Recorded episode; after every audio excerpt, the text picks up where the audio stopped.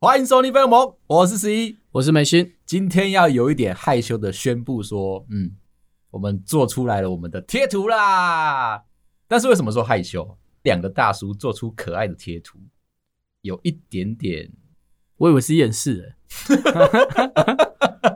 我们在做的时候的确是蛮厌世的，虽然拖了很久，大家一直敲完。那你知道我们阿宅的个性吗？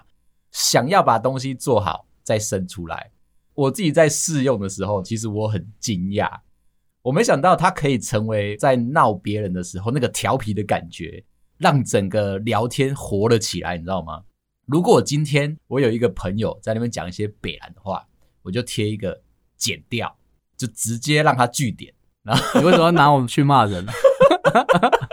不会，如果是有在听我们节目的朋友啊，你会发觉到一件事，就你在用这个贴图的时候。它虽然是无声的，会有眉心跟十一的声音在你脑袋徘徊、欸。哎，哎，我也有哎、欸，oh. 我按出来我就想说，哦，又要听你的声音了。像是你会有几个贴图嘛？好好说话，对，嗯，然后，嗯，这个名就很少。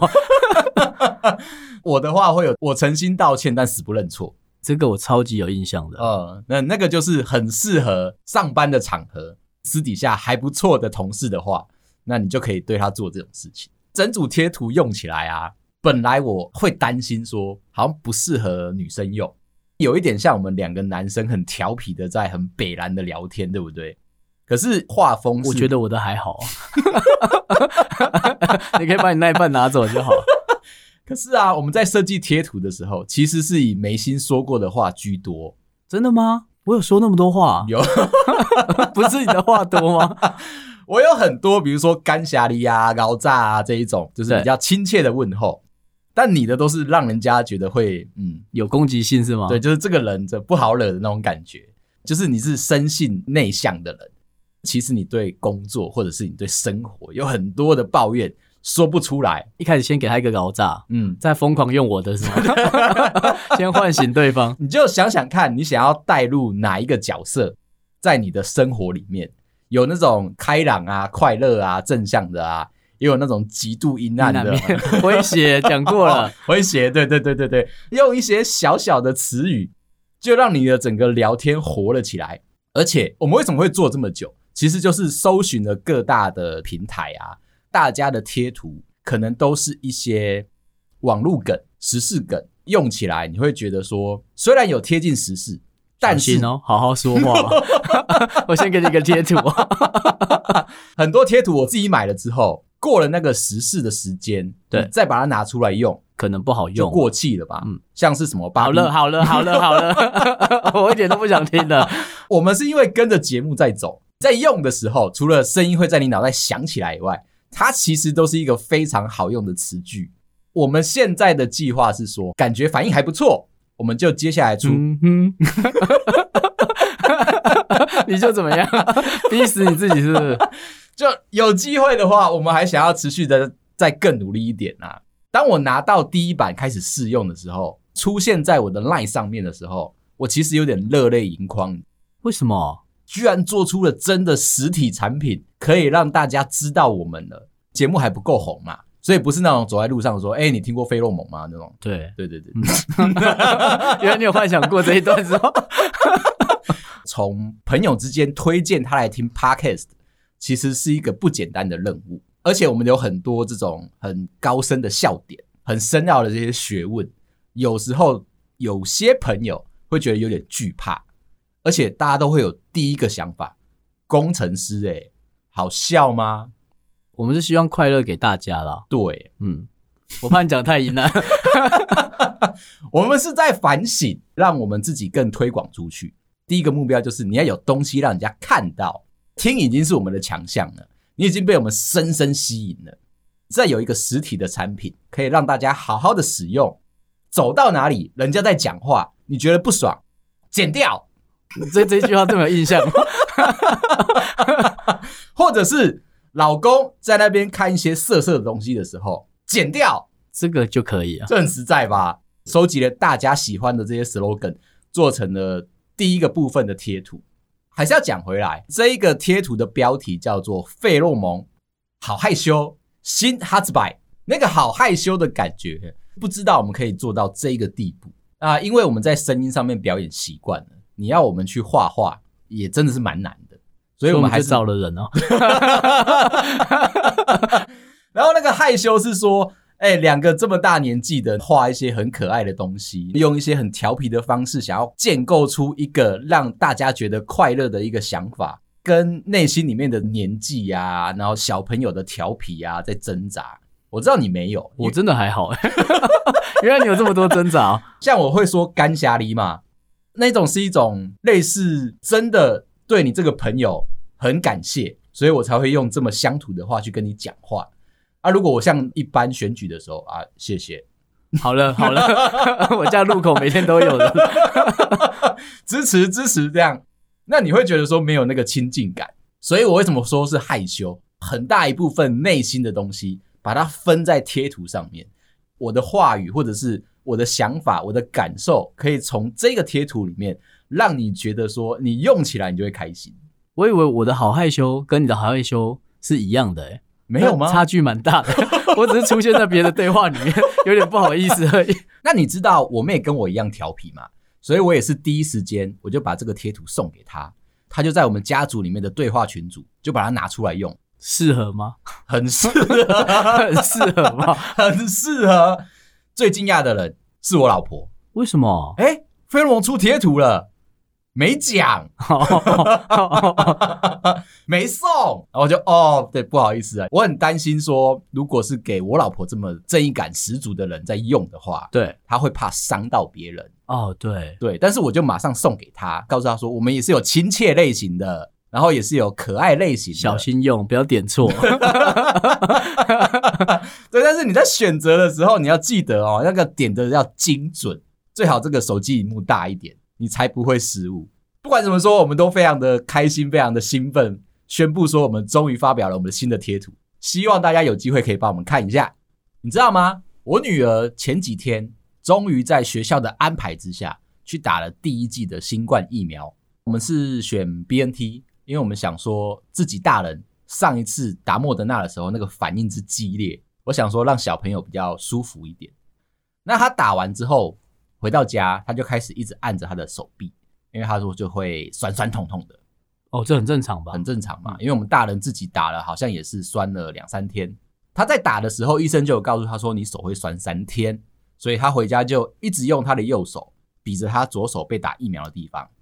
他说痛痛，我们就要想办法去安慰他，所以我就帮他呼呼啊、吹气啊。我说，哎，这样有没有比较好？没有，你不要过来，你不要碰。非常合理，非常合理。那我就想说，他已经开始进入到被打了一下痛很久的那个感受嘛。我就想说，好了，那我就不理他。边在那边看电视的时候，边在那边哀哀叫说：“哦，好痛。”然后他要喝牛奶嘛，拿起奶瓶他也说好痛。我想说，哎，真的有这么严重吗？偷偷问一下我老婆，她说没有，我女儿是演的，其实就是可以活蹦乱跳这样子。好，那我就想说，我就放心了。隔天早上，确定是遗传到你了？这种放心吗？呃，对，我就知道说那个夸张的表演程度，他现在这个年纪四五岁哦，他能够讲话的那个词汇之惊人，听到会吓到的那一种。隔天早上起床，我就担心他会发烧，如果有后遗症的话，我们要赶快跟学校请假。他这个睡眼惺忪，我就把他叫起来嘛，问他说这个状况好不好？他回了我一句。做好自己的事就好，不要管别人。这么成熟哦，要帮他出贴图吗？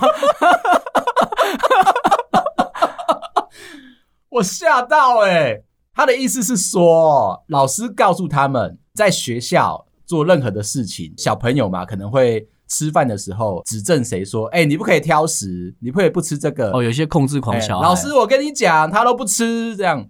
那老师就会很淡然的说一句：“说干你屁事。”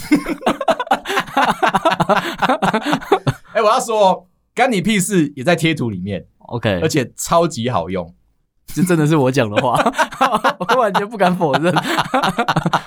老师就很亲切的说：“做好你的事情就好，不要去管别人。他也连带的让我女儿对我说了这句话。我想说，听起来这感觉很熟悉耶，是在呛我吗？可是我猜他没有那个意思，应该是有，应该是有。我希望他没有那个意思，我就想说算了，既然他要赖床，我就让他去赖床，我就去赶快灌洗我自己啊，换衣服啊。他慢慢醒过来了，就问他说：“哎，你刚刚讲这句话这样对我，我有一点害怕，谁教你的？”他说是老师啊。那我说为什么老师要教你这个？他说因为他都会去指正别人，遗传到我的那个个性就是。我很喜欢管别人的闲事，控场啦，这样有没有比较好听啊？因为我是一个嗨咖嘛，到了每一个场合，我都希望可以让整个 party 热闹起来。你如果在旁边很冷，然后我没办法带动你，那我是不是会觉得很难过？好，所以进到了每一个场合，我都要做这件事情，不停的逗弄别人，哎，大家会觉得说会被我逗笑了。那我女儿比较正义感多一点点。她呢，意思是说，别人都要听她的指挥，在学校有一个大姐头的感受。虽然她人矮矮小小的，然后这个目前是肥胖的状态，对，听起来不是很妙。可是呢，她都会有一些蛮权威的一个做法。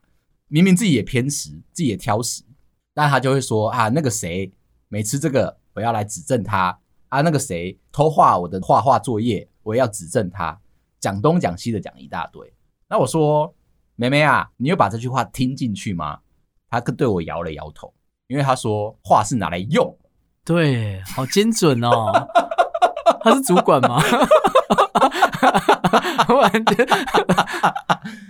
我今天早上要出门的时候，呃，我就问了他说，你要不要绑头发？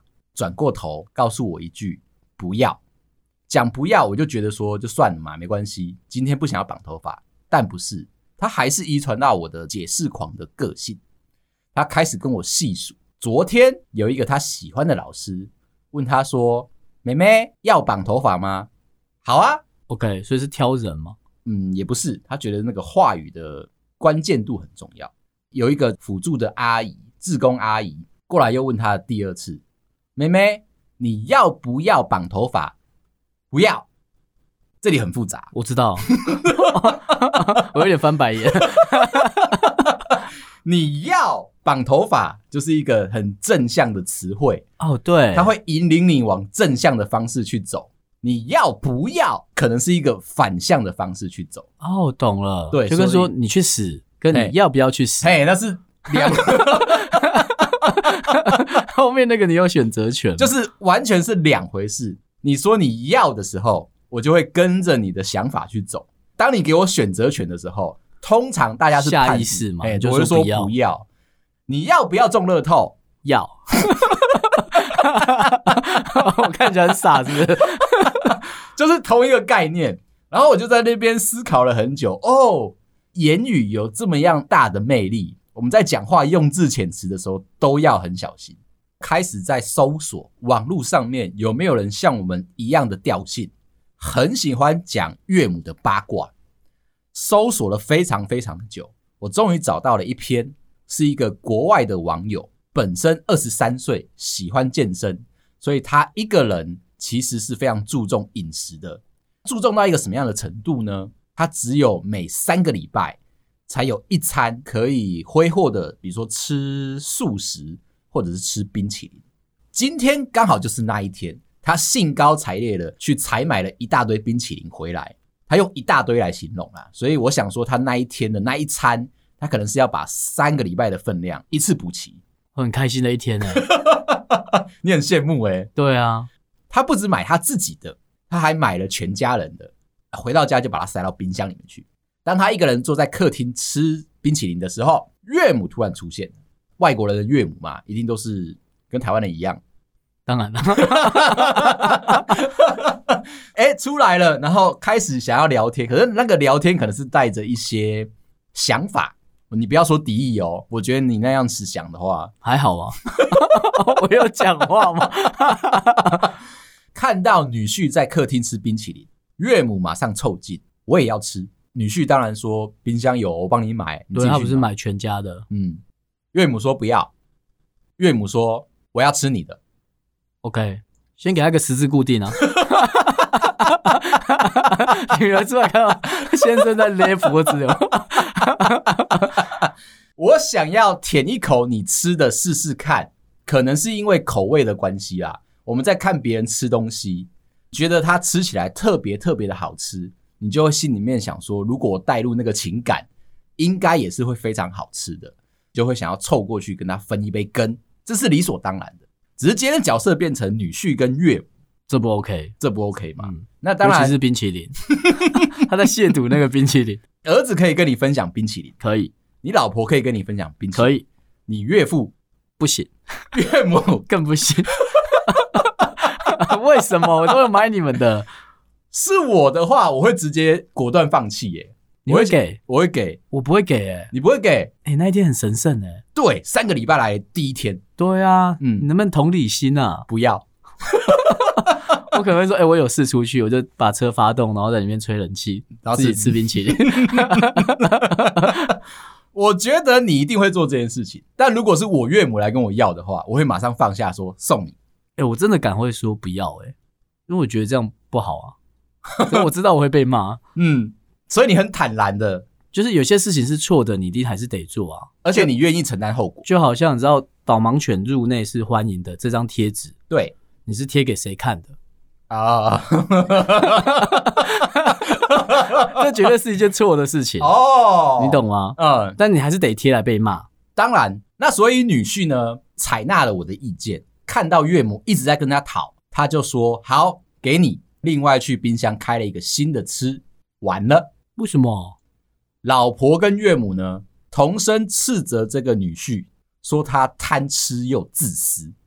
他不是分享了吗？他分享，你看你是不是一定会被骂？你为什么要改变你？后果永远都会存在。对，你今天不要买冰淇淋回家吃就没事了，不可能，还是会被骂。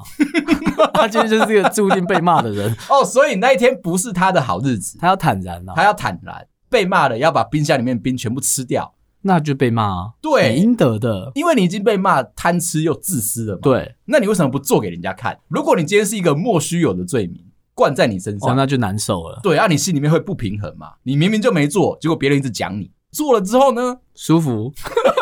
我就是这么糟的人。他应该去把他岳母那一杯抢回来。嗯，啊，反正就自私啦，啊。对，反正就把全部东西都吃掉。他有这样做吗？他没有，因为他住在岳母家。哦，那好吧。嗯，再把那一杯再给他。我觉得你要思考一件事情，就是寄人篱下的时候，该有的尊重是一定要有的。有啦，我去岳母家，我都会乖一点啦。嗯，就至少不会提着冰淇淋去嘛。可是如果你今天在岳母家，你儿子吵着说要吃冰淇淋，那你岳母会让他吃？哎、欸，依然有些冰淇淋真的好吃哎、欸。哦，再跟你讲。好，下一个一样是岳母的故事。这件事情发生在台湾。女婿有一个大女儿，大概也是三四岁。其实他们家里面的管教是有点严格的。他住在北部，岳父跟岳母呢住在南部，一个月会上来个两次，住个几天玩孙。有一天，小朋友正在喝鲜奶，在椅子上面爬来爬去的，爸爸就跟他很严厉的说：“喝东西你就好好的坐着就好了，不要在那边玩。”那个年纪的小孩啊，很喜欢挑衅别人。我也非常能够理解他们现在的心情，因为我女儿也在挑衅我。最近学到一个新的方式，我就不理她。你要保持心情的平静哦，他就没戏唱，他就没戏唱了。演戏要两个人嘛，决斗的场面，一个人突然放下武器，那另外一个人只要用手把刀子这样刺过来，就会很有趣。现在都学着投降，就是不跟他玩这样。嗯，这个故事里面的爸爸呢？理智线有点快要断掉了。他女儿除了上下椅子在那边爬来爬去以外，拿着鲜奶，下一个动作是爬到桌子上面继续爬来爬去。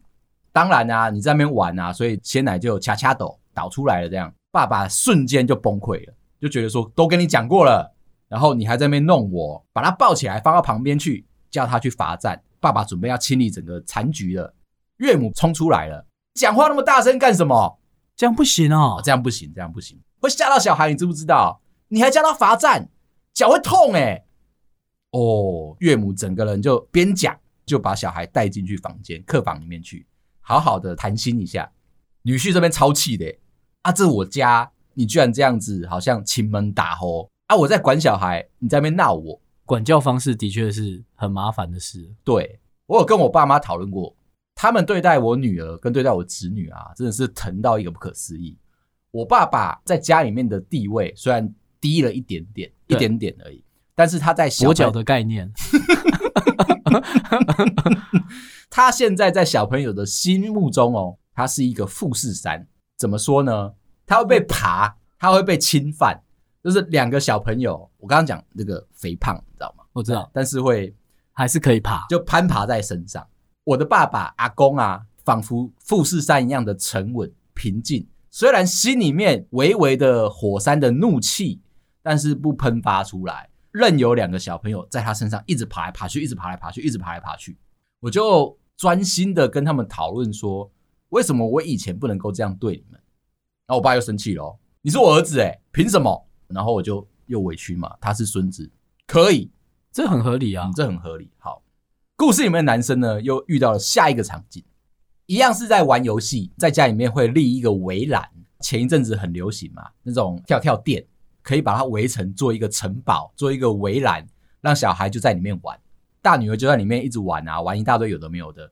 爸爸觉得里面玩的太疯狂，就叫他把东西收好。在收的时候，持续挑衅爸爸，东西都摆到固定的位置，不乱丢嘛？都乱丢，然后就硬塞。爸爸其实又有一点生气的，因为觉得说你又在弄我，又开始在那边大声讲话，说叫你弄就赶快弄，你不要在那边拖拖拉拉的。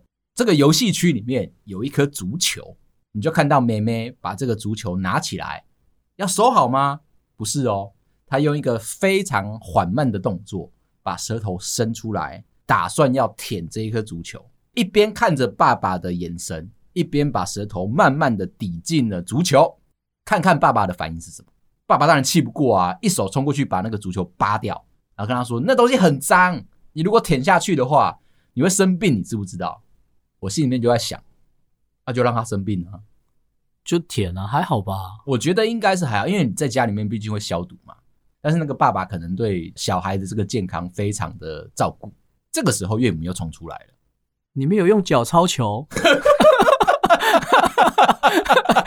指正的这么细微吗？他应该会说越位，这是一个非常精准的一个技术。OK，我每次在看足球比赛的时候，像最近世界足球赛不是要准备要展开了吗？对啊，大家都只看越位。每次越位一出来，就会问什么是越位，每四年都要被问的问题，每四年都要被问一次啊？怎么办到的？那个谁谁谁在哪里？为什么他越位了？每次我们都要讨论这个，讨论的非常的久。而且除此之外，重点是裁判，只要是有冲突，那裁判就会进来看一下嘛。那你知道足球选手很多都会演，我觉得他们的演技超级厉害，尤其是在电视上面，我可能轻轻不小心回到你的衣角。你就要在地上打滚，然后一袋一袋一袋一袋一袋，这个时候你就被举黄牌。你也是这样对同事的吗？你在上班的时候，你总是需要演一下，慧眼是英雄。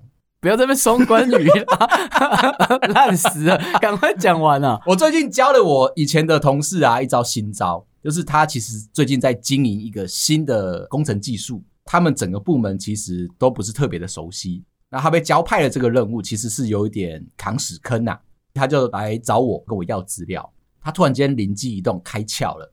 以前的他很规规矩矩，他拿到什么资料，转身他就送给他主管，跟他说：“我找完了这些资料，然后说，哎，我们都整理完了，这个就是这个技术应该要学习到的东西。”但是他这次学乖了，上次有一个惨痛的经验，主管会问他说：“还有吗？”可是他一次就全部给光了，对不对？他下半年的计划怎么办？上半年就把东西做完了。这个部门里面大家都不会嘛，给多少就是你学到多少，一次全给，那怎么办？那他这一次呢，听了我的话，我跟他说，会演是英雄，上班族一定要演。你还在讲这个哦？哦，因为我在学习别的节目啦。很多节目啊，会在一个谐音梗上面绕很久。哦，OK，对，那好吧，你绕一次，中间就不见了，我要剪掉。这一次就慢慢的一份一份文件慢慢给，我大概给了他三四份。哎，这一次奏效了，他先给第一份，太困难了，整个部门都没有人会，还要开一个群体会议，一条一条的审视，说这个技术要怎么样执行，这样就拖过了一个月。啊，你看看，如果这是一月讲的事情吗？他已经玩到九月了。这个东西吼，你只要慢慢的给，渐渐的你就树立了一个权威的形象，在老板的心里面，什么东西新技术找你讨论，你就会生出相对应，而且是更多一点点的资讯出来。等到他们完整的消化完之后，已经过了一季，那你再给下一份。这个权威的形象很厉害，因为只有你懂。所有的人有问题来找你都有答案，其实你已经默默的把那些全部的文件你都已经先 K 完了嘛，哎，你就坐着等就好了，欸，就这样混过了一年，考绩应该还不错。啊，你 KPI 上面整年都在写这个，慢慢的写，慢慢的做，考绩一定好，这个就是上班族的真理。但是我们刚刚是在讲岳母的事情，对，我在等你回来。岳母看到了这件事情之后很生气。哦，讲超球那个啦，对啊，对啊，他宝贝孙女又被斥责了，冲出来开始大骂，真的不要那么凶啦！他又没做错什么事情，他只是不会收玩具而已，我们大家一起陪他收就好了。女婿又开始火气上来了，又来找麻烦。这一次岳母的态度比较激进一点，他说呢，小孩没睡饱啦，玩具没办法认真的收，开始斥责指正对方。是不是因为你昨天晚上熬夜打电动，现在心情不好？是你睡不饱，迁怒大家，所有的人都要陪你一起生气。真的昨天晚上有玩吗？有啊，那就被骂吧。又突然坦然下去了，是不是？对啊，不然怎么办？女婿的心里面又觉得很不爽啊！我平常上班这么忙，还要照顾两个小孩，放假可能礼拜五晚上，我自己在那边打电动，我自己的悠闲时光，舒压。哦，我不睡觉，干你什么事情？今天是我跟我女儿的战争，因为她来挑衅我，所以我才对她发脾气啊，跟岳母没有关系啊，为什么要怪到我打电动上来？我觉得打电动不是原罪，岳母可能气不过，我们非常支持她要打电动，没错，你一定要好好做自己，反正你会被骂。后来两边就一直吵，一直吵，一直吵，因为不会有一个明朗的答案嘛。这位朋友啊，就回去跟老婆投诉岳母。管太多了嘛？啊，毕竟是老婆的妈妈，沟通应该要老婆去，比较温和一点。那他就觉得说，要不要下次干脆不要让岳父岳母再来台北住，拉一点非常大的距离。越有距离的时候，就会越关心对方。你说他就搬去西雅图吗？任何一个地方都可以，远离你的岳父岳母或者是爸爸妈妈。女婿啊，有讲了一句话，很严重的一句话，他说。我是他爸爸，我才是他的主要照顾者，这也没错啊。但岳母直接呛了一句：“你是他爸，我是他阿妈啦，没有比较厉害。”这个就是我们每天会发生的事情，只是比较敢讲。我们常常在调侃岳母嘛。那这些故事啊，我真的上网找超久了。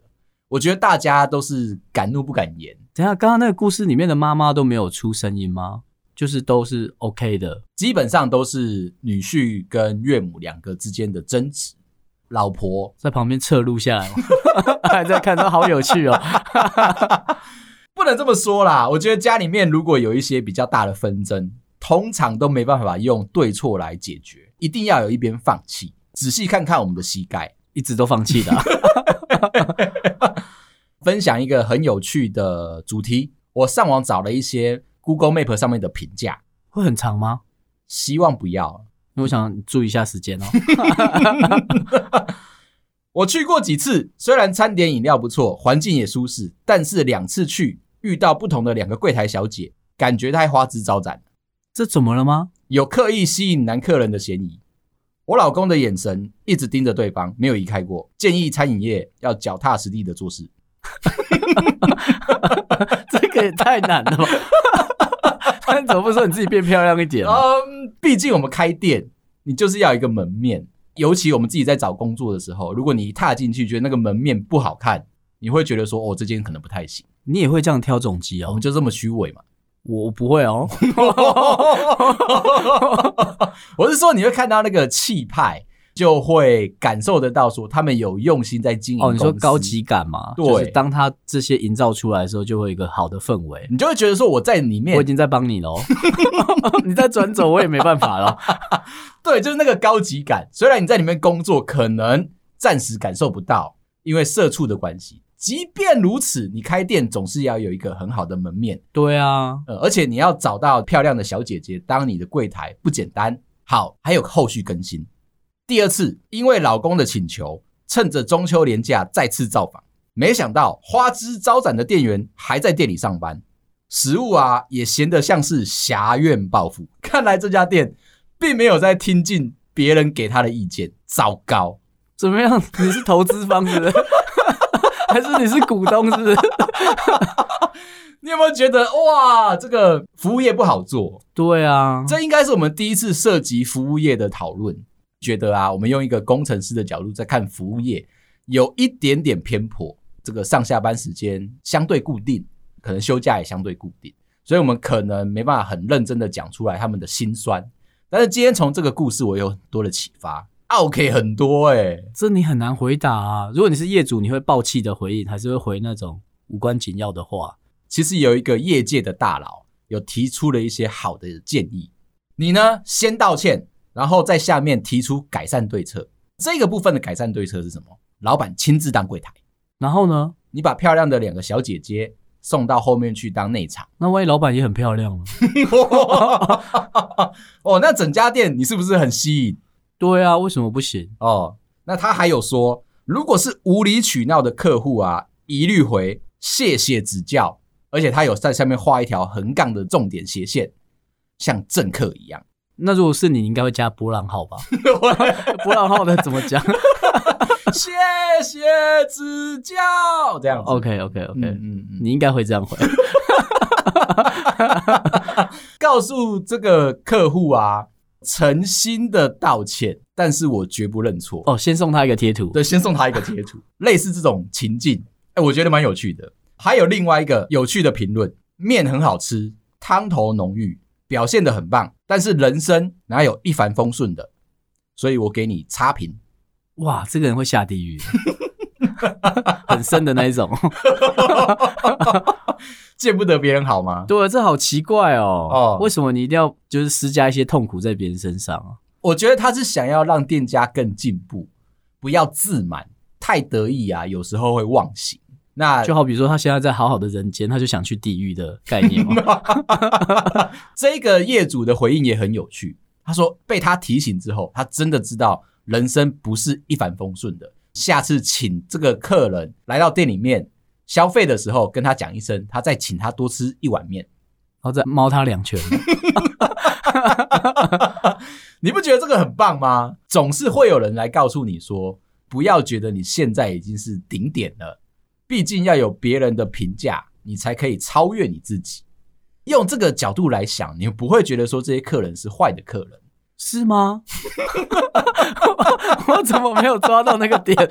就是你总是会从客人身上学到一些新的想法、新的技术、新的体验，这些东西都会内化成你自己成长茁壮的一个养分。我只看称赞的哦，我还是先讲一下。对，麻烦大家给我们五星点赞。好，今天聊到这，如果你喜欢我的话，麻烦到各大收听平台帮我们五星点赞、订阅、留言、加分享，谢谢大家，拜拜，拜拜。